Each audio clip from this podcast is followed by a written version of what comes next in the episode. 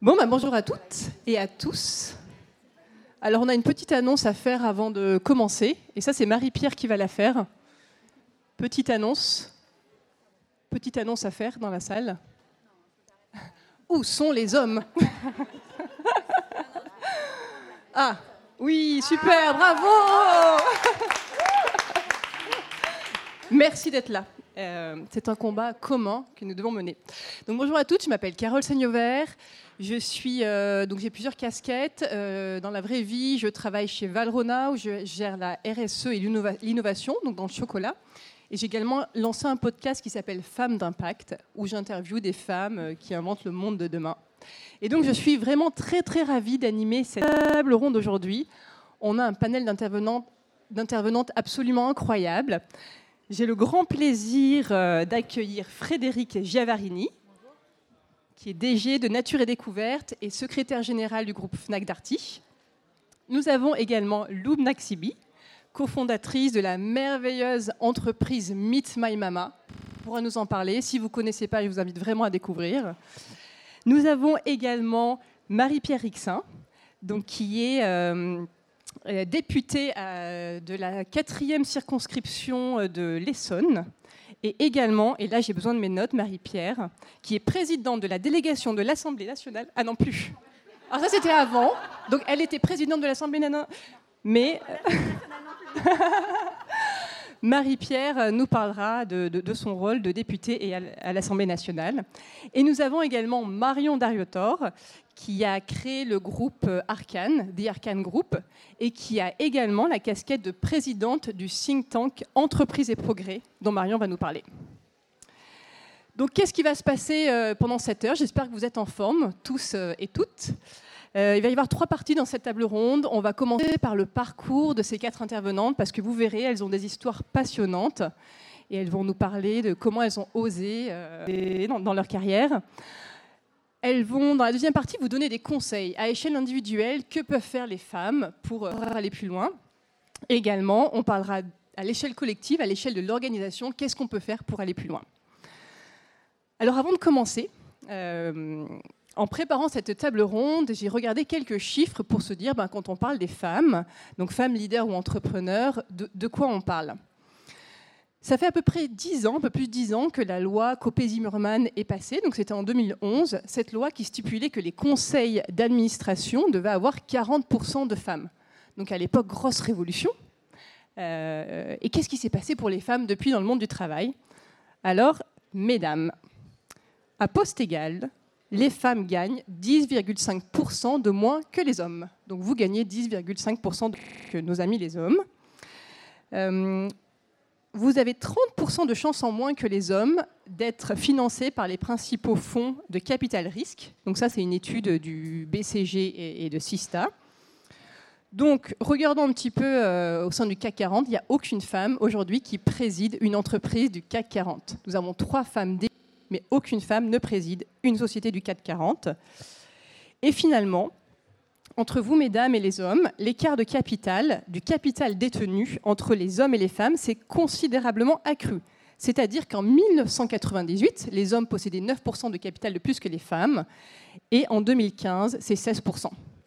Donc finalement, il y a encore un petit peu de travail, et donc on va voir ensemble comment on peut, à échelle individuelle et collective, faire bouger les choses. Alors, on va commencer euh, par Frédéric. Donc, Frédéric, euh, donc tu es DG du groupe Nature et Découverte. Exactement. Également euh, secrétaire général du groupe Fnac Darty. Alors, on va faire un peu un résumé rapide de ta carrière qui est, qui est très dense. tu fais des études à Sciences Po avec une volonté plutôt de travailler dans le secteur public. Tu commences par faire du conseil pour les collectivités territoriales d'abord et ensuite dans le secteur privé. Et tu rentres chez à la FNAC où, euh, après différents postes, donc tu commences à la stratégie, ensuite tu passes directrice marketing, euh, tu deviens à 39 ans directrice de la stratégie et COMEX. J'aimerais que tu puisses nous dire qu'est-ce que ça change pour toi, euh, ce poste, être membre du COMEX, et qu'est-ce que c'était ta carrière avant? Alors, euh, tout ça est très intime. Hein. J'espère que vous êtes un peu intéressé par ma vie, sinon vous allez vous ennuyer. Mais pour être honnête, euh, c'est vrai que le fait de devenir euh, membre du COMEX a changé énormément de choses pour moi. Jusque-là, d'abord, j'avais un peu de mal à savoir ce que je voulais faire. J'avais trouvé une entreprise qui me plaisait. Pour autant, je ne savais pas ce que je ferais quand je serais grande. Alors, en rentrant au COMEX, je ne le savais pas plus. Mais j'ai enfin euh, eu le sentiment que je pouvais avoir de l'impact. Et j'ai cessé de considérer mon travail comme étant euh, avant tout alimentaire, ce qui c'est regrettable, mais était le cas avant de, rentrer dans, dans, cette instance. Alors non pas en raison de l'instance, mais en raison de, des sujets auxquels j'avais accès, de l'influence que je pouvais avoir sur les sujets, de l'influence que je pouvais avoir sur les, décisions de l'entreprise, sur les directions qu'elle prenait. Et là, ça a commencé à m'intéresser, à m'intéresser vraiment. Euh, et donc, je pense, été euh, forcément, hein, c'est directement lié, j'étais plus intéressée, donc j'étais plus stimulée, donc je donnais plus euh, de moi, du meilleur de moi-même. Je travaillais probablement plus. Et donc là, je suis rentrée dans un cercle, je ne vais pas dire tueux parce que tout n'est pas linéaire, mais, mais oui, ça a été un moment clé où je me suis enfin, euh, j'ai enfin été heureuse d'aller travailler. Avant, c'est pas que j'étais malheureuse, mais c'était juste, je travaillais quoi. Et d'un coup, euh, ça a pris plus de sens pour moi. Et donc ensuite, Frédéric, a envie de progresser dans sa carrière, va voir son chef et dit moi finalement, euh, tu sais ce qui m'intéresse, j'aimerais un travail plus opérationnel. Euh, ce qui m'intéresse, c'est les RH. Et donc Frédéric, tu es nommé DRH du groupe Fnac. Oui. Et ensuite du groupe Fnac Darty. Est-ce que tu peux nous raconter comment on passe directrice de la stratégie à DRH alors, euh, ça s'est passé à peu près comme ça, pas exactement. En réalité, on faisait le point, ça faisait trois ans que j'étais directrice de la stratégie, j'étais pas toute jeune. C'est un poste absolument formidable, c'est un poste d'enfant gâté, on vous apporte tout le temps des sujets hyper stimulants, intéressants. Enfin, c'est pas très opérationnel, vous restez, vous êtes responsable à la fin de pas grand-chose. Et euh, c'est vrai que j'avais cette appétence-là. Et puis, euh, je discutais euh, avec mon chef, qui était Alexandre Bompard, et, je lui dis, c'est vrai, il y a un, sujet qui m'intéresserait, c'est les RH. Et ça m'intéressait parce que, parce que le social est une dimension de l'entreprise qui m'intéresse particulièrement et qu'avoir de l'impact sur le social, euh, ça m'intéressait particulièrement et que je pense que c'est le rôle des DRH. Et, puis aussi parce que le fait politique et euh, les relations avec les partenaires sociaux m'intéressent et je ne les néglige pas et je pense qu'on ne les traite pas comme, ils devraient être traités. Euh, et donc voilà, je, lui dis ça et il me regarde, il me dit mais comment n'y ai-je pas pensé moi-même? Et donc bon, je vous passe le temps que ça a pris, puisqu'il fallait me remplacer, peu importe. J'ai suivi le process de recrutement, hein. j'ai rencontré le conseil d'administration, euh, ça n'a pas été un passe droit. Et donc j'ai été effectivement nommée DRH du, du groupe FNAC, et assez bizarre. Très vite, je me suis sentie très légitime. Avant, j'avais faisais partie de ces gens à la strate qui avaient le, enfin de ces femmes souvent, syndrome de l'imposteur. Et à la DRH, j'avais jamais été DRH de ma vie, et pourtant, euh, je me suis sentie très à l'aise. Alors, euh, pour plusieurs raisons. D'abord parce que je pense qu'ils n'avaient pas besoin d'une énième experte. Euh, j'avais des expertises euh, euh, dans l'équipe, des expertises super pointues. Et je pense qu'ils avaient besoin de sens. J'avais besoin qu'on leur dise où est-ce qu'on voulait aller, qu'on donne, qu'on batte la mesure, qu'on donne le tempo, qu'on remonte les sujets auprès de la direction générale. Et c'est quelque chose que j'avais suffisamment de connaissance de l'entreprise et d'écoute de mon patron et de, confiance de mon patron pour pouvoir le faire. J'avais, euh, dans ma carrière, en étant consultante puis directrice de la stratégie, forcément appris à faire de la méthodologie, à raconter des histoires, à faire des slides. Donc, euh, ce qui n'est pas tout à fait le cas des équipes quand je les ai trouvées. Et c'est quelque chose qu'on a fait. En... Je crois qu'elles ont, elles ont très vite compris, ça avait beaucoup de femmes, hein, elles ont très vite compris que j'étais pas là pour leur piquer leur job et que j'avais absolument besoin d'elles. D'ailleurs, je crois que je leur ai dit dès la première réunion que j'étais assez euh, émue et voilà, la mayonnaise a pris très vite. Et puis après, c'est une matière qui m'a, pour les raisons que j'ai évoquées avant, qui m'intéressait beaucoup. Et ensuite, parce que le parcours ne s'arrête pas là, euh, tu es nommé DG de Nature et Découverte. Alors comment on passe DRH à DG euh, euh, c'est un peu un concours de circonstances. Avant, entre les deux, j'ai été. Donc, j'ai effectivement, j'étais DRH de Fnac, puis on a racheté Darty, DRH de Fnac Darty. Et puis, euh, à la faveur d'une nécessaire évolution de la gouvernance, j'ai pris les fonctions du, secrétariat général, euh, y compris la DRH. Et puis, euh, le groupe a racheté Nature et Découverte, qui était dirigé par Antoine Lemarchand, que Marion connaît très bien. Antoine est resté quelque temps. Moi, j'ai un peu fait l'intermédiaire entre Nature et le groupe. En gros, j'étais son point de contact pour les sujets d'intégration. Euh, et donc un jour, Antoine m'a appelé pour me dire qu'il voulait arrêter. Et ça s'est fait assez naturellement, pour être honnête. Moi, mon prochain job, c'était vrai que la question se posait que je, prenne un, job de DG. Euh, il y a peu d'opportunités dans le groupe parce qu'il y a peu de BU euh, qui sont gérés comme tels. Il y a des grosses organisations, mais qui sont plutôt métiers que business unit. Et donc là, il y avait une opportunité. Et c'est vrai que j'ai des valeurs. Je, en termes d'ADN, c'était une entreprise qui me correspondait assez bien. Et ça a paru évident à mon chef. Donc euh, j'ai dit, allez, pourquoi pas, on tente je tente ma chance. Et, j'ai une question sur l'ambition, parce que moi j'ai beaucoup aimé quand j'ai échangé avec Frédéric. Euh, justement, toi, quand tu étais plus jeune, est-ce que tu voulais être DG C'était quoi ton ambition? Non, alors pas du tout.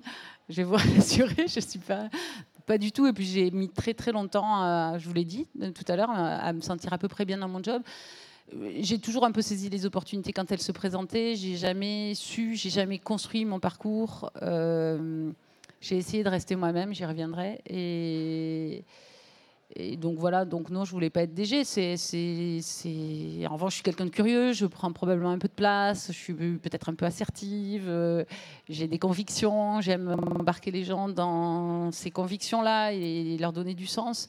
Et ça, c'est probablement des choses qu'on attend de quelqu'un qui doit diriger. En tout cas, ce que je trouve très rassurant, c'est quand euh, Frédéric nous dit Moi, il y a deux ans, tu m'aurais demandé ce que je voulais faire quand je serais grande, je ne savais pas. Donc, détendons-nous. On a un futur. Euh, très bien. On va passer du monde de l'entreprise au monde politique. Marie-Pierre, euh, donc Marie-Pierre Rixin, tu es députée de l'Essonne. Tu n'es plus présidente de. En tout cas, euh, tu es très connu. Euh, tu es connu comme l'auteur de la loi Rixin du 24 décembre 2021, qui vise à accélérer la participation des femmes à la vie économique et professionnelle, qu'on connaît aussi sous la loi COMEX, son petit nom peut-être. On reviendra à cette loi, est-ce qu'elle change dans le monde politique, dans le monde des entreprises Mais avant, moi, j'aimerais savoir un peu qui tu es. Donc, euh, de ton parcours, tu as fait des études tu à Sciences Po, euh, tu as fait un DESS en vie parlementaire et ensuite en communication des institutions publiques. Si j'ai bien suivi, ensuite tu as travaillé en conseil en communication publique. Et ensuite, à un moment, tu as eu envie de te lancer en politique. Et là, la question, c'est comment, pourquoi, comment ça s'est passé? Alors, j'ai pas spécialement eu envie de m'orienter en politique. En fait, ça s'est pas vraiment passé comme ça, parce que j'avais donc une expérience de la vie politique puisque j'ai travaillé à l'Assemblée nationale suite à mon fameux euh, DESS, je sais que c'est un terme que plus personne ne connaît, de vie parlementaire. Et, euh, et j'en gardais un souvenir particulièrement ému. Voilà. Mais euh, le fait est que j'ai toujours eu effectivement le goût pour la chose publique et, pour le débat d'un point de vue idéologique, je ne me retrouvais pas euh, dans l'offre politique telle qu'elle était euh, proposée depuis, euh, depuis longtemps. je n'étais pas complètement satisfaite, pleinement comblée, on va dire. Que par ailleurs, dans ma vie de consultante, j'ai pu voir, comme je travaillais en lien avec les institutions, des, des postures idéologiques de la part des institutions qui bloquaient en fait l'avancement, euh, de, certains projets, euh, qu'il s'agisse euh, de la santé par exemple, où j'ai vu des, des, problématiques très ancrées en raison de postures idéologiques, où je me disais véritablement que ces postures-là entraînaient des blocages, non seulement dans la société, mais également dans un certain nombre de secteurs, y compris secteurs pour le bien-être et, l'intérêt général. Et donc, en effet, en 2017, euh, donc, euh, je suis députée de l'Essonne euh, de la majorité, du groupe Renaissance.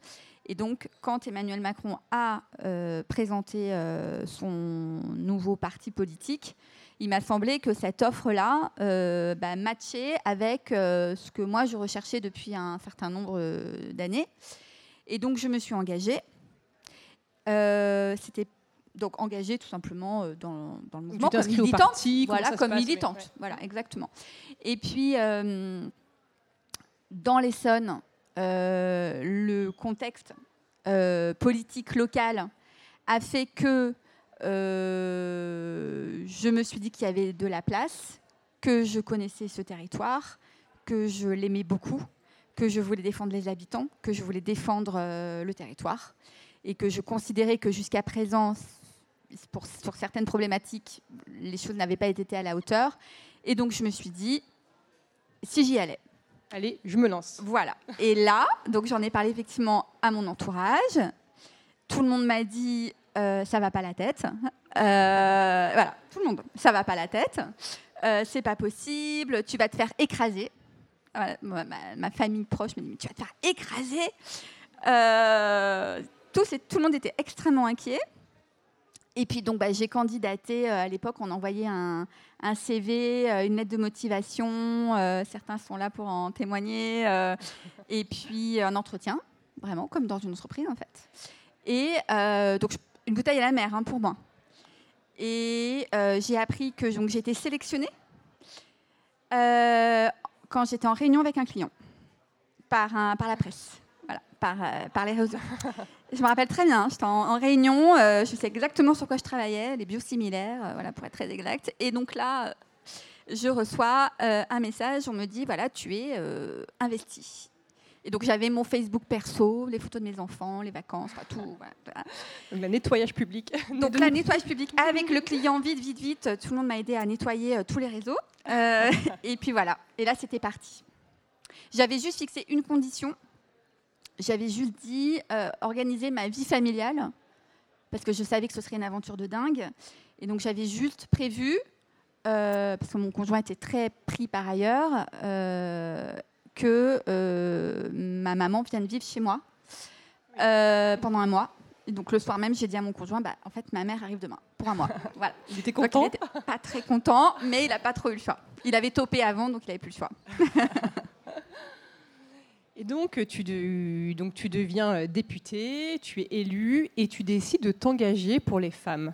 Est-ce que tu peux nous parler de cet engagement? Pourquoi? Comment? Qu'est-ce qui se passe pour toi à ce moment-là? Alors l'engagement pour les femmes, il ne date pas, euh, il ne date pas évidemment de 2017.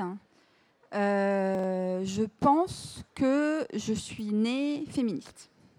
J'ai vraiment le souvenir depuis que je suis toute petite, mais vraiment toute petite, euh, de d'adorer les combats de femmes.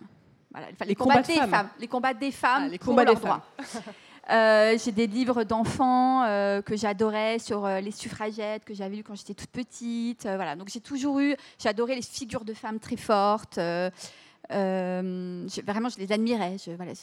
j'adorais ça. Je, j'étais vraiment, je, je, trouvais que c'était vraiment intéressant.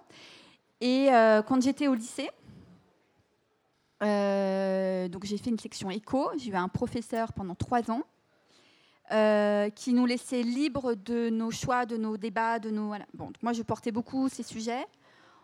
J'ai été témoin également quand j'étais au lycée euh, d'une amie euh, qui a été, qui n'a pas pu retourner au lycée au cours de, notre de notre première et qui a été victime d'un mariage forcé. Donc voilà, plein, pas mal de choses qui font que, au fur et à mesure, mon engagement euh, euh, s'est matérialisé donc au lycée et puis après mais j'ai jamais été militante d'une association mais j'ai toujours été engagée pour les droits des femmes. Et donc arrivé à l'Assemblée nationale c'est tout naturellement que je n'avais postulé à, rien. J'avais dit vous, me laissez je vous laisse me mettre dans n'importe quelle commission je vous laisse je vous laisse libre de faire ce que vous voulez de moi. La seule chose c'est que je veux être membre de la délégation aux droits des femmes et donc j'en ai été membre et je me suis présentée à la présidence de la délégation droits des femmes. Super, on, aura l'occasion d'y revenir. On va passer à Marion. Marion euh, Dariotor, est-ce que, Marion, tu es CEO de d'Arcan, on dit comme ça, hein, d'Arcan Group, également présidente d'Entreprise et Progrès. Et avant qu'on parle un peu plus de ces organisations, on va revenir sur ton parcours. Donc, euh, tu as étudié à la Sorbonne, tu as fait un DESS en communication des entreprises. Ensuite arrive une brillante carrière en communication dans des grands groupes, euh, jusqu'à être directrice générale euh, du groupe Edelman. Et puis, il y a quelque chose qui se passe dans, ta vie euh, qui va te faire changer d'orientation. Est-ce que tu peux nous raconter? Oui, effectivement, j'ai eu un. En fait, je dis toujours que j'ai eu une vie avant et après l'entrepreneuriat. Puisqu'en 2008, je décide de devenir entrepreneur. et de façon, j'en parle souvent parce que j'ai beaucoup réfléchi à la façon dont les femmes deviennent entrepreneurs, ou alors elles n'osent pas prendre le risque. En fait, moi, mon, déclic, c'est que mon mari est tombé gravement malade. il a eu une très grosse leucémie, il s'en est sorti.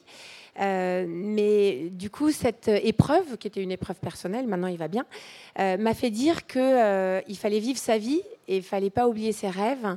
Et moi, j'avais toujours voulu être entrepreneur, mais j'avais jamais eu le courage parce que il faut quand même un peu de courage. mais cette épreuve personnelle m'a fait dire que finalement, il y avait une urgence à vivre, il y avait une urgence à vivre ses rêves et qu'il fallait prendre des risques et que c'était pas très grave. Mais euh, j'en parle très ouvertement parce que souvent, je me suis rendu compte que chez les femmes entrepreneurs, parfois, il y a un, un moment de bascule. Ça peut être une épreuve, un, divorce, une maladie. Euh, et je pense qu'il ne faut pas attendre d'avoir une épreuve personnelle pour devenir entrepreneur. Il n'y a pas de raison. Euh, et du coup, souvent, je dis aux jeunes filles qui sont encore sur les bancs de l'école à 18-20 ans de dire il y a le salariat, c'est bien, mais il y a le salariat ou l'entrepreneuriat. Et donc, voilà. Et donc, moi, j'ai vraiment eu un avant et un après dans ma vie entrepreneur.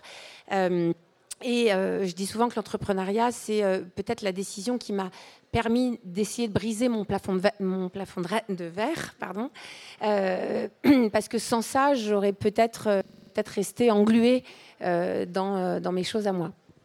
Et comment tu as eu le courage finalement de te lancer? C'est donc la maladie de ton mari, et comment tu te dis maintenant, il faut y aller? Il y, a, il y, a, ce sentiment d'urgence à vivre sa vie et à, y aller. Donc ça, je pense que c'est euh, l'épreuve personnelle. Et puis, il y a aussi autre chose qui est cette envie fondamentale de liberté. C'est pas un ressort que tout le monde a. Chez moi, il est extrêmement présent, teinté d'un peu de rébellion quand même. Euh, donc ça fait un cocktail un peu compliqué. Euh, pour mes parents, en tout cas, ça l'était. qui se reconnaît Et voilà. Et, et, donc, dans cette envie de liberté, il y a quelque chose qui me tient à cœur, c'est que et que je, vois aussi euh, souvent chez les, femmes, c'est que euh, en fait, moi, on a toujours essayé de me mettre dans des cases. C'est-à-dire les patrons, déjà mes parents, voilà, maintenant on en a beaucoup parlé, donc euh, tout va bien. Mais c'est vrai, quand j'étais petite, ma mère, quand on se baladait avec mon frère et qu'il y avait par exemple de l'eau et des flaques d'eau, elle disait à mon frère, vas-y, saute. Et moi, elle me prenait par la main, elle me disait, contourne la flaque. Et donc, euh, je lui ai dit, euh, bah, tu vois, ton rire saute les flaques. Voilà, donc euh, c'est tout bête, mais je, me souvenais toujours, toujours de ça avec une espèce de programmation mentale qui, en fait, finalement, peut-être me, me, retenait un peu dans, dans, mon envie de liberté et d'audace. Il y a eu ensuite des patrons qui m'ont parfois emprisonné, et je le dis tel que, avec des remarques qui parfois euh, on ne se rend pas compte, mais euh, elles sont là. Euh, donc j'en cite une qui est que j'avais un patron, bon, j'ai les cheveux assez frisés comme d'autres dans la salle d'ailleurs. et il me disait, il me disait, tu vas quand même pas venir quand je les lâchais, tu vas quand même pas venir en réunion comme ça, comme ça, voulant dire avec tes cheveux frisés, on dirait que tu sors de la plage au Brésil. Et en fait, euh, pendant des années, je me suis lissé les cheveux, je me suis attaché les cheveux. Et en fait, euh, voilà. Donc, quand je suis devenue entrepreneur, j'ai arrêté de me lisser les cheveux et de faire des jolis brushings. Euh, et du coup, en fait, il y avait cette programmation toujours et toujours. Et aussi, un truc lié à ma personnalité, c'est que je suis plutôt. un, peu en mode hyperactive, un peu rebelle, donc voilà. Et du coup, je me disais, mais pourquoi on veut toujours me mettre dans des cases? Parce que la case que toi tu me renvoies, moi en fait, j'en ai pas envie. Et donc, il y a eu cette envie de construire ma propre case et d'aller chercher la liberté qu'on ne me donnait pas forcément, alors que je pensais naïvement qu'on me la donnerait. Mais non, en fait, il fallait que j'aille la chercher.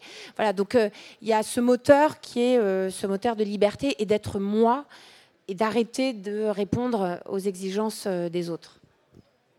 Vous verrez, ça, ça sera un fil rouge chez toutes nos intervenantes, être soi-même. Marion, juste tu peux nous dire, euh, donc tu crées l'agence Elan, ensuite Arcane. Qu'est-ce que c'est? Qu'est-ce qu'elles font Peut-être un mot oui, sur mon métier. Mon métier, c'est euh, ce qu'on appelle la communication corporate. Donc c'est la communication qui euh, vise à promouvoir et protéger la réputation des entreprises et des dirigeants. Et euh, donc pendant des années, j'ai fait ce métier de consulting en communication corporate. Et aujourd'hui, euh, donc j'ai créé une première entreprise en 2008, en pleine crise financière de Lehman Brothers, euh, mais ça nous a plutôt porté chance. Et puis j'ai recommencé en janvier 2021, en pleine crise du Covid, tout simplement parce que l'époque dans laquelle nous vivons, et notamment cette crise Covid, je me suis dit que les dirigeants que j'accompagnais, parce que dans mon job il y a pas mal d'accompagnement de dirigeants, en fait, les dirigeants, ils sont ils doivent parfois réinventer ce qu'est le leadership. Euh, je suis en train d'ailleurs d'écrire un bouquin là-dessus, je suis en train de le finir, euh, sur finalement les nouveaux codes du leadership. Parce que être leader aujourd'hui, c'est pas être leader tel qu'on l'était avant. Et c'est pour ça que Arcane, euh, notre métier, c'est l'influence des dirigeants, parce que c'est ce que je fais depuis des années, mais on réfléchit beaucoup à la gouvernance des entreprises. Parce qu'aujourd'hui, un leader, il ne doit pas que diriger avec son PNL, il doit gouverner avec la société dans laquelle euh, il opère et laquelle il vit, avec des parties prenantes, avec euh, la société avec un grand S. Et je me suis rendu compte que pour des dirigeants, c'est pas facile. Ils ont été, euh, on a tous été programmés, on a tous lu les petits manuels de la Harvard Business Review ou les programmes HEC. Je suis pas certaine qu'aujourd'hui, en tout cas les dirigeants que j'accompagne, ils me disent j'ai été programmé, mais faut peut-être me déprogrammer ou m'emmener ailleurs. Et du coup, je me rends compte à quel point parfois ils se sentent seuls, parfois ils n'ont pas le mode d'emploi, parfois ils ne savent pas euh, discuter avec un activiste ou euh, travailler avec une femme politique différemment, euh, ou, quand on parle de stratégie, de co-construire une stratégie avec des parties prenantes et pas juste en chambre avec son cabinet de conseil. et donc, en fait, je me suis rendu compte que tout était en train de changer. Donc, Arcane est né de cette urgence de se dire il y a une, une autre façon de gouverner que ce soit pour un dirigeant politique ou un dirigeant euh, d'entreprise. Et donc, cette façon de gouverner, il faut qu'on accompagne, et donc avec des nouveaux codes de leadership qu'il faut réécrire. donc, ça, c'est mon métier de consultante, et chez Entreprise et Progrès, euh, qui est un think tank euh, qui existe depuis 50 ans. je, le, je, le, mentionne parce que tout le monde. on a l'impression que tout le monde a découvert le bien commun, l'intérêt général, l'impact, là. Voilà. C'est super, parce qu'on est plus fort, on est plus nombreux. Mais je tiens à dire qu'Entreprise et Progrès était là il y a 50 ans et que nos pères fondateurs, Antoine Ribou et François Dalle, ont une super idée qui était de dire on ne croit pas que à la performance économique, on croit aussi à la performance humaine et à l'alliance des deux. Et donc moi, je fais vivre euh, ce mandat euh, et je suis très fière. Et donc on essaye, euh, on est un club de dirigeants activistes, on se serre les coudes parce que parfois c'est pas facile, euh, notamment quand le business reprend le dessus euh, et les ROI et tout ça. Donc on défend en fait tout ce champ du bien commun. Voilà. Super, merci Marion. Loubna, on reste dans le monde de l'entrepreneuriat avec Loubna Xibi, qui est cofondatrice de Meet My Mama.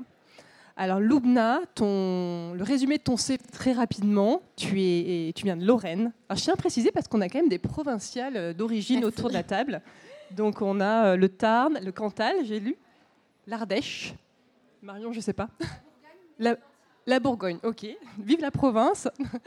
Donc Lumna, tu, viens de Lorraine, euh, tu fais des études, tu fais euh, l'Institut des mines télécom, ensuite Paris-Dauphine, avec un master en innovation.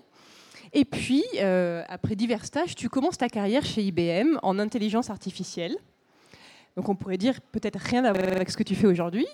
Et puis, euh, un jour, tu décides de te lancer dans l'entrepreneuriat en créant Meet My Mama. Alors, est-ce que tu peux nous raconter? Oui, bonjour à tous, toutes. Et déjà, merci beaucoup parce que euh, vous avez toutes et tous un sourire hyper bienveillant et c'est hyper agréable. Je me sens hyper à l'aise. Donc, merci beaucoup. J'en ai fait pas mal des scènes, mais là, c'est particulièrement euh, bienveillant. Euh, donc oui, euh, j'ai cofondé Meet My Mama pendant mes études. Donc j'ai mon associé euh, Donia quand on était en stage chez PwC. Et à ce moment-là, c'était l'arrivée notamment des réfugiés de Syrie. Et, et c'est là où j'ai eu peut-être aussi ce sentiment d'urgence de se dire il faut faire quelque chose pour ces femmes qui arrivent, pour leur permettre de, s'insérer dans, la société, notamment par le travail et le biais économique.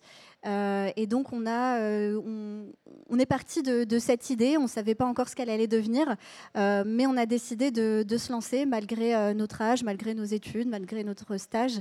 on s'est lancé sur le. Donc, on a créé Mama Cooking et sur le chemin, on a rencontré mon associé et maintenant mon mari aussi, qui avait créé Kitchen. Donc parlez à vos concurrents, qui avaient donc exactement. Ils ont fusionné littéralement avec les concurrents. C'est une technique. C'est une technique qu'on ne connaissait pas, la séduction du concurrent. Dans les conseils, on le mettra, on n'a pas émis ça. Et donc on a, euh, on avait voilà donc les mêmes projets, surtout les mêmes euh, valeurs, les mêmes ambitions et les mêmes visions à court, moyen, long terme. Et donc on a décidé euh, de créer Meet My Mama. Et donc l'entrepreneuriat, c'était pas tout à fait nouveau pour toi? Raconte-nous un peu, tu nous as parlé de Startup Weekend, qu'est-ce que tu faisais quand tu étais étudiante? C'était pas nouveau pour moi dans le sens où euh, ça m'a toujours fasciné euh, quand j'ai découvert l'entrepreneuriat. Parce qu'à la base, je voulais faire euh, médecine. D'ailleurs, j'ai fait un an de médecine. parce que ce que je voulais, c'était aider les autres, créer des hôpitaux en Afrique. En Lorraine, c'est vrai qu'on ne nous parlait pas encore beaucoup d'entrepreneuriat, de social business. Enfin, ça n'existait pas vraiment. Et quand j'ai découvert qu'on pouvait euh, avoir un impact dans le monde euh, grâce au biais économique, parce que je trouve que les entreprises aujourd'hui ont un véritable euh, impact sur nos vies, et, le relier à l'impact social, enfin, pour moi, ça a été une, découverte incroyable. Je me suis dit, c'est exactement ça que je veux faire. Et donc, j'ai commencé à m'intéresser à l'entrepreneuriat.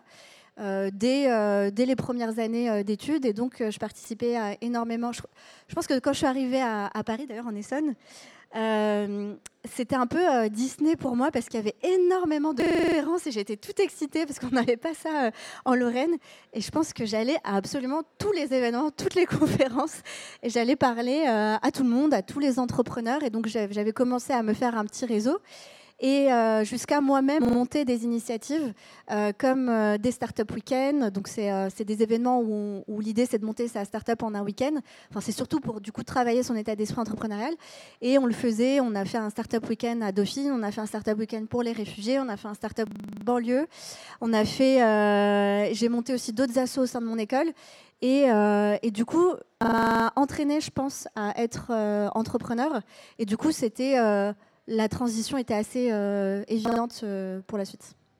Ce que Lubna ne vous dit pas, c'est que pour son Startup Weekend banlieue, elle a rempli. J'avoue, on a été un petit peu audacieux. On a demandé le Stade de France et on l'a eu.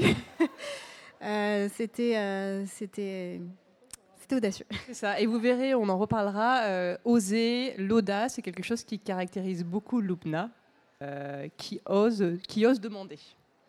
On va passer dans, la deuxième partie, qui est un peu la partie conseil. Alors, vous, vous avez fait connaissance avec nos intervenantes. Elles sont toutes passionnantes. Euh, on va peut-être commencer par toi, Frédéric. D'audience, de femmes et d'hommes, c'est quoi, tes conseils? Qu'est-ce que voilà, que tu aimerais leur dire à, toutes ces femmes et à tous ces hommes, ces quelques hommes? Alors c'est un peu présomptueux de, de, donner des conseils, mais en tout cas j'ai des convictions, je ne sais pas si c'est des conseils. Euh, dont un sujet que Marion a abordé. Moi, je, pense que ce qui permet de réussir et d'être bon, quelle que soit la manière dont on réussit, c'est d'être soi-même. Euh, et donc j'ai envie d'inviter euh, toutes celles, mais et ceux, parce qu'en fait c'est pas que féminin, hein, à rejoindre des organisations ou à monter des organisations qui sont complètement en phase avec leurs valeurs, parce que c'est dans ce contexte-là que ce qu'elles sont ou ce qu'ils sont euh, sera euh, valorisé en fait. Et, je pense qu'il faut surtout pas se travestir pour se dire je veux être ça parce que c'est ça réussir. Se ne faut pas construire une image artificielle de ce qu'est la réussite et de ce que.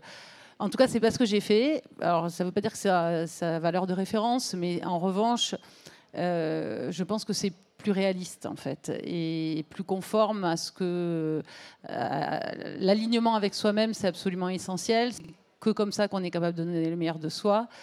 Et donc, euh, c'est mon premier conseil et probablement euh, celui auquel je tiens le plus. Et moi, j'ai eu la chance de rejoindre une entreprise. Alors, c'était, j'étais attirée par cette entreprise-là, et c'était la Fnac en l'occurrence, hein, euh, mais dans laquelle j'ai jamais eu, mais jamais, j'ai jamais essayé. heureusement, parce que je pense que je suis très très mauvaise à ça, de me mettre dans un costume pour plaire hein, ou pour être. c'était une entreprise dans laquelle bah, être moi-même, c'était possible.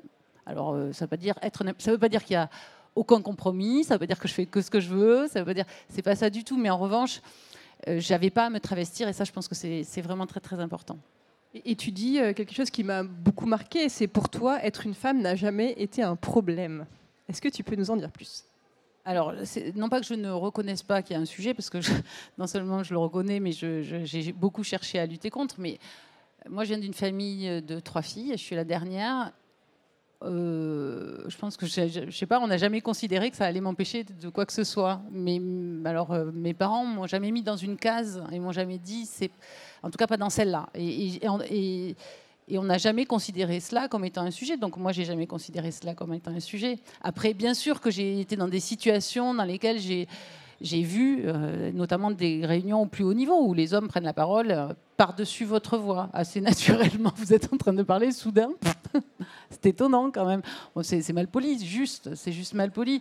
Mais, mais, en vrai, c'est juste mal poli. Vous ne le faites pas avec personne. Mais ça arrive assez souvent. Et sinon, en fait, moi, j'ai alors, euh, la diversité, la parité euh, dans le groupe, c'est quelque chose d'important. Donc, euh, j'ai croisé des hommes qui avaient plutôt envie de travailler avec des femmes, qui étaient plutôt en ligne l'heure là aussi. Et donc, ça, je ne crois pas que ça m'ait réellement empêché. Après, il y a, probablement des choses que je ne vois pas. Je suis un peu un rouleau compresseur. Et puis moi aussi, je suis un peu rebelle. Donc, quand on ne veut pas me laisser faire ce que je veux, je me, je me laisse pas tout à fait faire. Et, voilà. Mais. Euh, non, en fait, j'ai jamais, en tout cas, considéré que mon sujet c'était celui-là.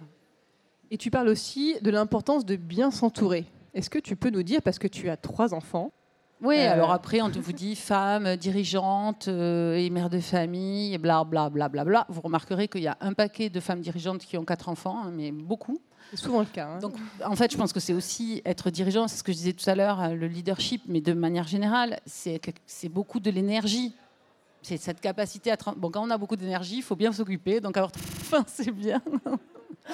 Euh, et après, ouais, il faut être bien entouré, mais c'est vrai de la vie de manière générale, il faut être bien entouré. Euh, euh, moi, quand j'ai commencé à avoir un job à responsabilité où j'avais un agenda de malade, c'est bien d'avoir quelqu'un qui vous aide, qui vous assiste et qui, en qui vous avez confiance, qui comprend, à qui vous pouvez parler librement c'est absolument clé pour vous permettre de structurer vos, journées. Et, c'est vrai euh, au bureau et c'est vrai à la maison aussi. C'est quelqu'un avec qui on peut partager, euh, échanger, structurer, organiser. Donc oui, il faut bien s'entourer. Et puis c'est vrai de son équipe aussi. Hein. On n'est pas bon tout seul. Hein.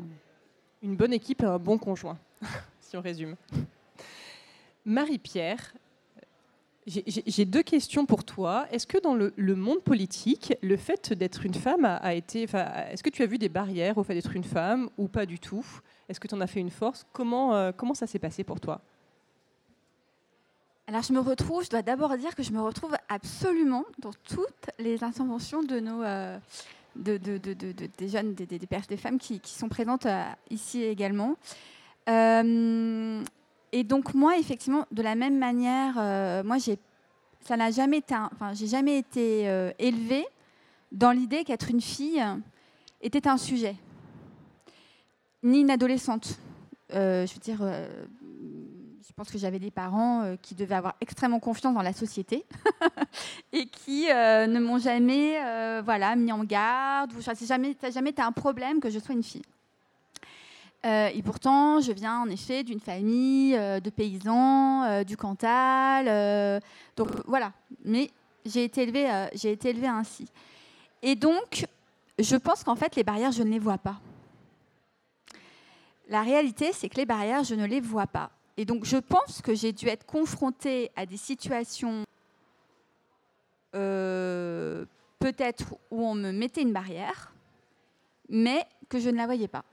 Donc. Donc il n'y en avait pas. Ben, du coup, il n'y en a pas. Voilà. La, la question ne se pose pas, en fait. C'est bien résumé. Mais je pense que parfois, pour celles qui voient la barrière, euh, il faut laisser croire à son interlocuteur qu'on ne la voit pas. Joli conseil. Petit conseil. Une conseil sur le rôle des hommes. On a besoin d'eux, on a besoin de tout le monde. Quel rôle doivent jouer les hommes pour faire progresser les femmes Alors, je ne pense pas que les femmes aient besoin des hommes pour progresser. Ok, Ça, C'est bien dit. suis absolument convaincue. Je pense qu'elles savent se débrouiller toutes seules euh, et qu'elles peuvent. Voilà, je ne pense pas qu'elles aient besoin des hommes pour progresser.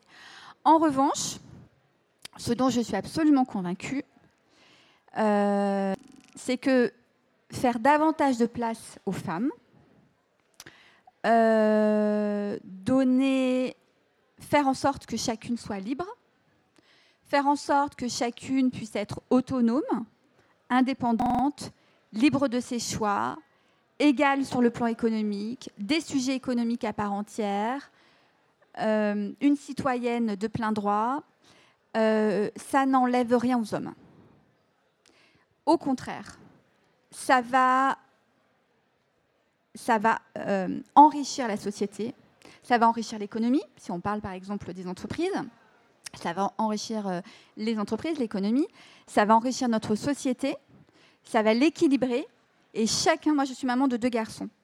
Et c'est vraiment une conviction profonde. Je suis absolument convaincue que travailler sur les droits des femmes et la place des femmes dans la société, c'est faire en sorte que la société soit meilleure. Dans les années 70, on parle beaucoup de la Suède. Je, le dis parce que je, parle souvent de cet exemple parce que je pense vraiment qu'il est important. On parle souvent des pays du Nord, euh, l'égalité femmes-hommes, etc. Et en fait, dans les années, il ne faut pas s'imaginer que les Suédois, d'un coup, se sont dit Ah, Nous sommes féministes. Ça n'arrive pas comme ça. En fait, ce qui s'est passé, c'est que dans les années 70, euh, la Suède a été confrontée à un gros problème démographique de telle ampleur que l'économie du pays était véritablement en danger. Et notamment euh, en matière de main-d'œuvre. Et donc, la seule ressource que les entreprises, les chantiers, les usines avaient, c'était les femmes, qui, pour euh, une grande partie d'entre elles, n'étaient pas encore sur le marché de l'emploi. Et donc, euh, les politiques de l'époque se sont dit, bon, bah, il va falloir faire en sorte que les femmes intègrent le marché de l'emploi, et notamment des chantiers, des usines, des secteurs que l'on nomme souvent à dominante masculine. Et donc, Olaf Palme, le Premier ministre de l'époque, a tenu un discours à New York, qui est un discours absolument génial, qui s'appelle Émanciper l'homme, où il explique que pour émanciper les femmes, il faut émanciper les hommes d'abord. Et finalement, c'est vrai, c'est vrai pour tout le monde. On parlait d'assignation tout à l'heure, mais évidemment que quand on permet aux femmes d'être elles-mêmes, on permet aussi aux hommes d'être eux-mêmes. Est-ce que tous les hommes ont envie d'être ce pater familias qui rentre le soir, qui enlève ses chaussures, qui s'installe dans son fauteuil et qui ouvre le journal? Je ne suis pas certaine. C'est plus trop le cas. Voilà. Donc moi, je pense qu'aujourd'hui, les jeunes générations, les hommes, ont aussi envie d'avoir du temps pour eux, pour leur vie familiale ou pas, parce que tout le monde n'est pas obligé d'avoir non plus des enfants, mais d'avoir du temps pour eux, d'avoir du temps pour aller faire du sport, d'avoir du temps pour s'investir dans leur vie politique. Regardez, il y a de plus en plus d'hommes qui nous écoutent. Et ils ont bien raison, parce qu'on est en train de parler d'eux. Et donc, euh, parler euh, de, l'égalité femmes-hommes, c'est parler également de, la liberté que l'on va également octroyer aux hommes d'être eux-mêmes euh, libres et entiers de leurs choix et de leur identité. Merci. Loubna. Loubna, euh, il y a plein de sujets que j'aimerais évoquer avec toi, mais il y en a un qui m'a particulièrement marqué quand on a échangé ensemble sur les rôles modèles. Alors, est-ce que tu peux nous en dire plus? C'est qui tes rôles modèles? Et qu'est-ce que tu penses du sujet? Sur le sujet des rôles modèles, euh, j'ai plusieurs euh, convictions, on va dire. C'est parfois commencer. Il y a quelque chose qui m'a vraiment marqué un jour, c'est quand j'ai fait un- une interview pour un média où on m'a posé la question de qui était euh, mon rôle modèle. Je ne sais plus euh, qui j'avais dit à l'époque, mais euh, je pense que c'était un homme blanc. Et la journaliste était hyper étonnée. Elle m'a dit Non, mais un rôle modèle qui vous ressemble. Je fais, Bah, Pourquoi? Et, et cette question, elle m'avait vraiment étonnée. Et, et entre-temps, c'est vrai que j'ai fait pas mal de conférences sur le sujet. Et à chaque fois, on parle des rôles modèles féminins et on nous dit à chaque fois, il faut plus de rôles modèles femmes. Et moi, je dis oui, mais enfin, je dis pas forcément, en fait. Euh, au contraire, je pense qu'on devrait permettre aux jeunes filles de s'émanciper et de se dire euh, j'ai le droit d'avoir de, de, voir plus loin et de voir, euh, enfin, de voir au-delà. J'ai le droit d'avoir des rôles modèles femmes, oui, mais aussi des rôles modèles hommes, des rôles modèles qui me ressemblent pas forcément. Et je pense que si on avait, si on laisse cette liberté aux jeunes filles de se dire que ton rôle modèle peut être un homme blanc, peut être une femme noire, peut être, j'en sais rien, euh, ça, ouvre plus de perspectives parce que du coup, on attend d'avoir des rôles modèles femmes. Enfin, beaucoup le cas, euh, par exemple, dans le numérique, on dit il faut plus de euh, femmes dans le numérique, comme ça, il y aura plus de jeunes filles dans le numérique. Mais moi, je pense que pas forcément. Je pense que oui, il en faut forcément, mais il faut aussi se dire qu'on a le droit d'avoir des rôles modèles autres, différents, et au contraire, ça nous amène à des, euh, secteurs différents, ça nous emmène à des positions différentes, et surtout, ça nous évite d'attendre qu'il y ait euh, des rôles modèles qui nous ressemblent. Donc moi, je pense qu'il est, c'est, hyper important, et je me souviendrai toujours de ce que me disait mon, père. Euh, il nous montrait à chaque fois le voisin du doigt, et il nous disait, mais si, ton si le, voisin a réussi, tu peux réussir. Et ce voisin, c'était un homme blanc, et à ce moment-là, je ne voyais pas euh, en effet les barrières. Et je me disais, mais c'est vrai, s'il a réussi, c'est un être humain, je suis un être humain, je peux réussir aussi. Et donc, euh, pour moi, c'était évident que si quelqu'un avait déjà réussi, je pouvais réussir aussi. Et, euh, donc ça, c'est ma première conviction. Et la deuxième, c'est, enfin, qui rejoint d'ailleurs celle-ci. Il y a une deuxième chose que je ne comprends pas, c'est qu'à chaque fois, quand on demande à un homme qui est son rôle modèle, du coup, il cite toujours un homme.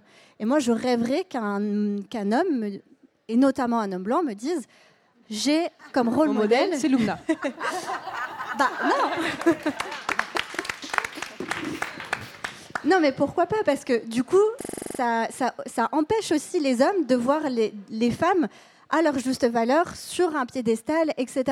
Et il euh, n'y a, a, aucune raison euh, qui fait qu'un homme n'aurait pas euh, comme rôle modèle une femme, quelqu'un de la diversité, etc. Donc, donc voilà, pour moi, c'était hyper important de, le rappeler. Et le troisième, la troisième chose aussi, c'est que on peut avoir des rôles modèles, c'est bien, mais je trouve que ça a aussi empêché certaines femmes justement d'être soi-même en voulant copier, on va essayer de ressembler à ce rôle modèle-là.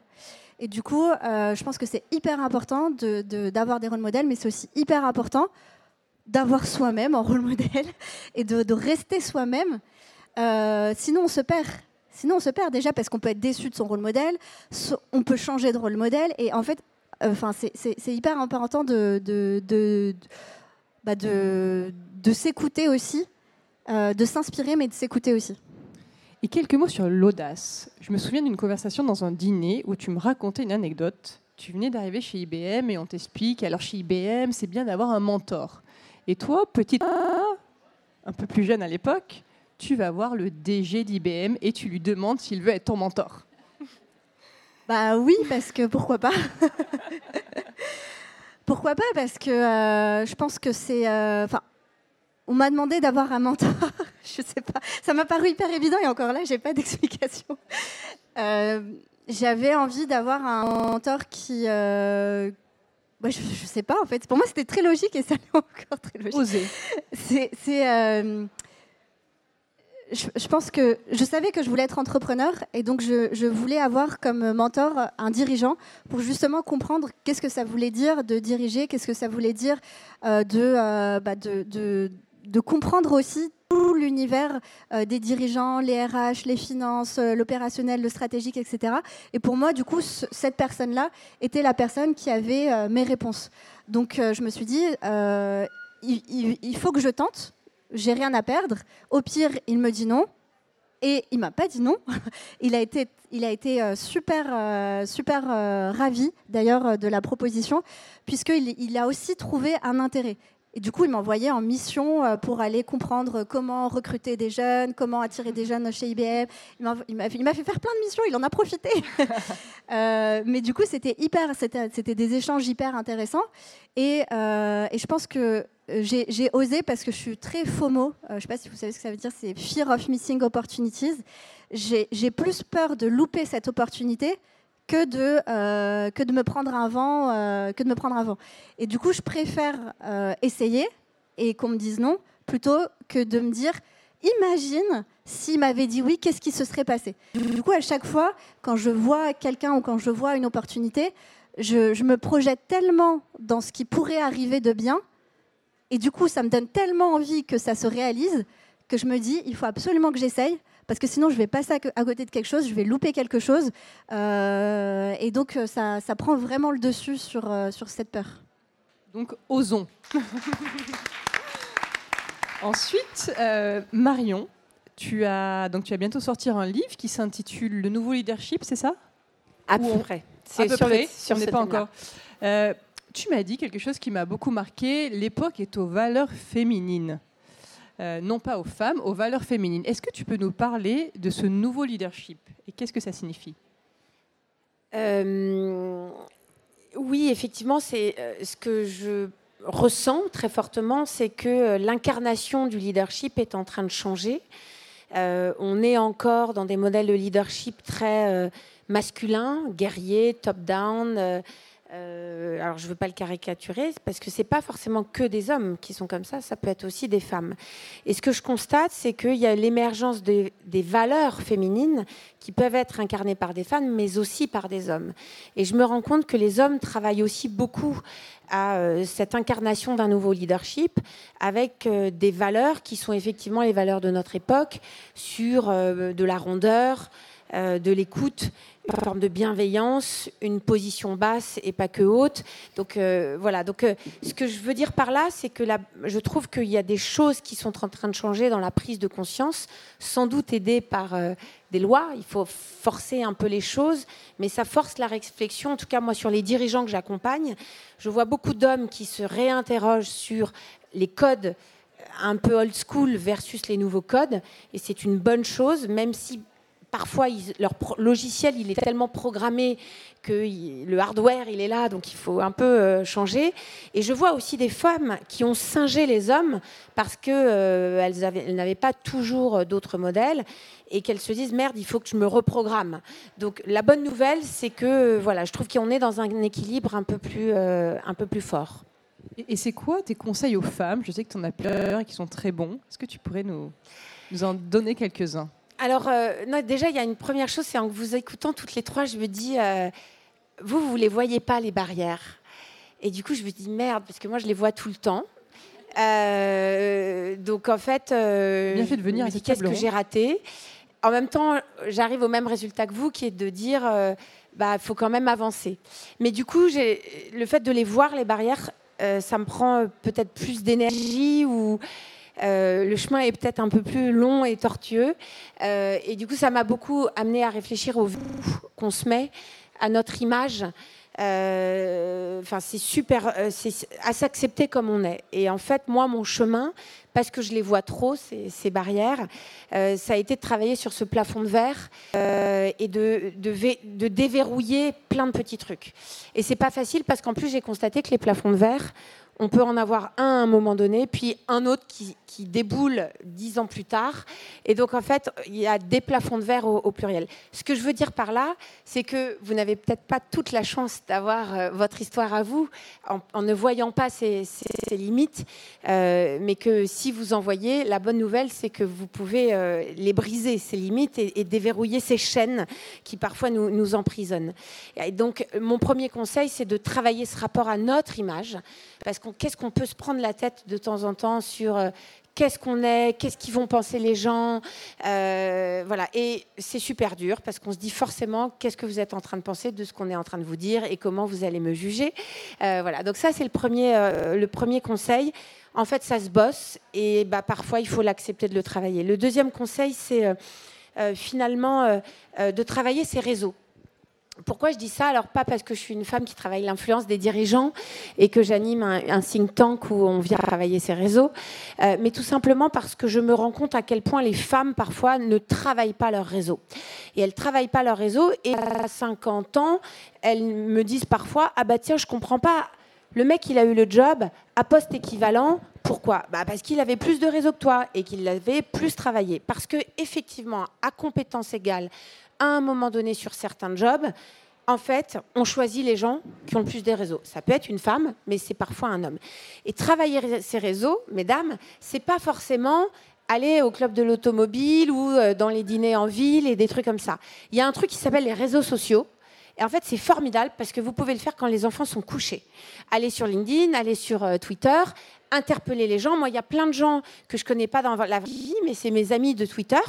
Euh, et en fait, on a des conversations. Et pourquoi c'est intéressant les réseaux? Parce que déjà, euh, bah, c'est important de travailler à votre influence, de travailler à l'influence de vos idées. Vous pouvez prendre un combat, parce que souvent on me dit ouais, j'ose pas me mettre en avant dans les réseaux et tout. En fait, on s'en fout. On a tous des combats, on a tous des causes, et les réseaux c'est juste un truc formidable pour véhiculer son combat et euh, voilà. Et dernier sur les réseaux, c'est pas que parisien. Il y a aussi euh, des réseaux en local et il y a des réseaux hyper puissants et qui vous portent. Et il y a un truc, c'est que les réseaux, ça nous fait grandir, ça nous fait apprendre et ça nous fait dire que les choses, elles sont possibles parce que vous rencontrez plein de gens euh, qui vous apportent aussi ce, témoignage-là. Merci beaucoup. Et, pour finir, parce que le temps presse et on pourrait rester des heures à discuter, en tout cas moi je suis passionnée par cet échange. Euh, Marie-Pierre, grâce à toi, donc grâce à la loi euh, les choses sont en train de bouger. Est-ce que tu peux nous en dire plus? Qu'est-ce qu'elle dit, cette loi pour les femmes, et en quoi ça fait bouger les entreprises? Alors, on a beaucoup parlé de cette loi, évidemment, autour de l'article 14, l'article Comex-Codir. Euh, mais cette loi, je l'ai vraiment pensée en, pensant à toutes les femmes. À, toutes les femmes, quel que soit leur âge, qu'elles aient des enfants ou non, qu'elles aient fait des études ou non, quel que soit le secteur d'activité dans lequel elles travaillent, dans lequel travaillent d'ailleurs ou non. Euh, avec, le, avec les, données que tu as citées euh, tout à l'heure, qui sont en effet euh, ces inégalités économiques. On aurait pu rajouter les 42% d'inégalités au moment de la retraite. On aurait pu rajouter également les 20% à peu près de différents données aux enfants, filles, garçons en matière d'argent de poche. on aurait pu en rajouter encore beaucoup d'autres. Tout au long de la vie des filles, garçons, femmes, hommes, il y a des inégalités économiques. Pourquoi? Mon point de vue, euh, c'est que l'argent des femmes est encore considéré comme un argent de poche et un argent d'appoint. Donc il faut que les femmes soient considérées comme des sujets économiques à part entière. On a conquis nos droits politiques, nous avons conquis nos droits euh, sexuels et reproductifs, il faut aujourd'hui que nous arrivions à créer pleinement nos droits économiques, qu'il s'agisse de revenus, de retraite, de fiscalité ou bien euh, d'accès à l'entrepreneuriat. Donc le point de départ, il est là. C'était une proposition de loi, donc je n'ai pas pu mettre tout ce que je voulais. je me suis auto-limitée. Euh, et donc, il y a deux parties euh, dans ce texte. Il s'adresse donc à la fois aux femmes qui peuvent être victimes de violences économiques. Donc, par exemple, aujourd'hui, un revenu du travail ou des allocations euh, individuelles doit être versé obligatoirement sur un compte dont la femme est titulaire ou co-titulaire. Jusqu'à présent, on pouvait aussi verser euh, ton salaire euh, sur le compte de ton mari, par exemple. Aujourd'hui, ça n'est plus possible. les femmes qui sont victimes de violences conjugales ont maintenant un droit au compte, c'est-à-dire qu'elles peuvent, quand bien même elles n'aient pas de revenus, ouvrir, la Banque de France est obligée de leur ouvrir un compte pour qu'on puisse leur verser des revenus sur ce compte. Euh, on a fait en sorte également que les femmes euh, victimes, euh, en tout cas les femmes en tout cas qui étaient en situation de parfois de monoparentalité, qui avaient des difficultés à faire garder leurs enfants, soient prioritaires pour l'obtention de places en crèche pour qu'elles puissent se former, trouver un emploi. Que les femmes qui avaient été éloignées très longtemps de, l'emploi puissent avoir des droits à la formation. Donc ça, voilà, il y, a plein de choses. Il y a évidemment également le fait d'inciter la BPI a davantage financé les femmes, à faire en sorte que les fonds d'investissement également, euh, il y ait davantage de mixité. Tu as cité le baromètre Sista, donc euh, effectivement de répondre notamment à des, à des attentes de, Sista qui étaient totalement légitimes. Et ensuite, en effet, euh, eh bien, d'agir au cœur de ce fameux plafond de verre dont on parlait, qui peut être en effet personnel, ou un plafond de rêve. J'ai bien aimé aussi l'expression plafond de rêve, je trouve ça très, très, très très intéressant. Mais effectivement, il y a encore ce plafond de verre. Pourquoi? Parce que la loi Copé-Zimmermann, elle a permis de construire un escalier extérieur. C'est-à-dire qu'en fait, le recrutement dans l'entreprise, c'est un recrutement qui est extérieur, euh, souvent, souvent, renouvelable, des mandats qui sont renouvelables, trois ans, etc. Donc, ce n'est pas si difficile de recruter à l'extérieur des femmes. En revanche, ce fameux escalier intérieur, ces fameux dernières marches, étaient encore difficiles euh, à gravir pour les femmes. Dans l'entreprise, mais pas que. Hein. on parle évidemment aussi de la vie politique, c'est la même chose. de manière générale, l'accès des femmes au pouvoir est une difficulté. Et donc parfois, il faut un coup de pouce. Et ce coup de pouce, bah, ce sont les quotas. Euh, on a vu que ça marchait avec la loi Copé-Zimmermann. Et donc l'idée, c'était d'aller plus loin et de faire en sorte qu'il y ait des quotas dans les CODIR et les COMEX, mais également dans les cadres dirigeants. Euh, ça, c'était un conseil de Christine Lagarde. elle a attiré mon attention sur le fait qu'il fallait qu'il y ait de la granularité, que ce soit pas uniquement sur le pôle de dirigeante, mais qu'entre guillemets, ce qu'on appelle le vivier soit également euh, concerné. Donc, euh, quatre étapes, quatre, cinq étapes. Donc, depuis le 1er septembre, les entreprises doivent publier sur leur propre. Donc, ça concerne les entreprises de plus de 1000 salariés. les entreprises de plus de 1000 salariés doivent publier sur leur propre outil de communication la répartition femmes-hommes dans leurs instances dirigeantes et parmi les cadres dirigeants. À partir du 1er mars 2023, ce sera sur le, ministère du Travail, le site internet du ministère du Travail. Et puis, dans 30 ans, elles devront euh, avoir 30% de femmes dans ces CODIR, ces COMEX et ces instances dirigeantes. Et puis, dans 8 euh, ans, ce sera, pour les, ce sera 40%. Et elles auront deux ans pour se mettre en ordre de bataille, sinon en effet une amende euh, de l'ordre de 1% de la masse salariale pourrait être infligée à l'entreprise. Et donc ça, c'est une excellente nouvelle, parce que quand les, lois arrivent, euh, les choses bougent. Euh, en revanche, c'est une mauvaise nouvelle pour vous, c'est que cette session doit se terminer. je tenais à dire un immense merci à nos quatre intervenantes, qui ont été passionnantes, exceptionnelles, et puis merci à vous, le public.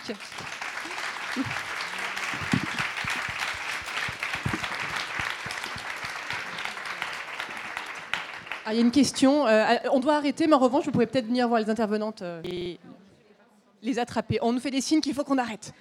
Merci à tous, à toutes.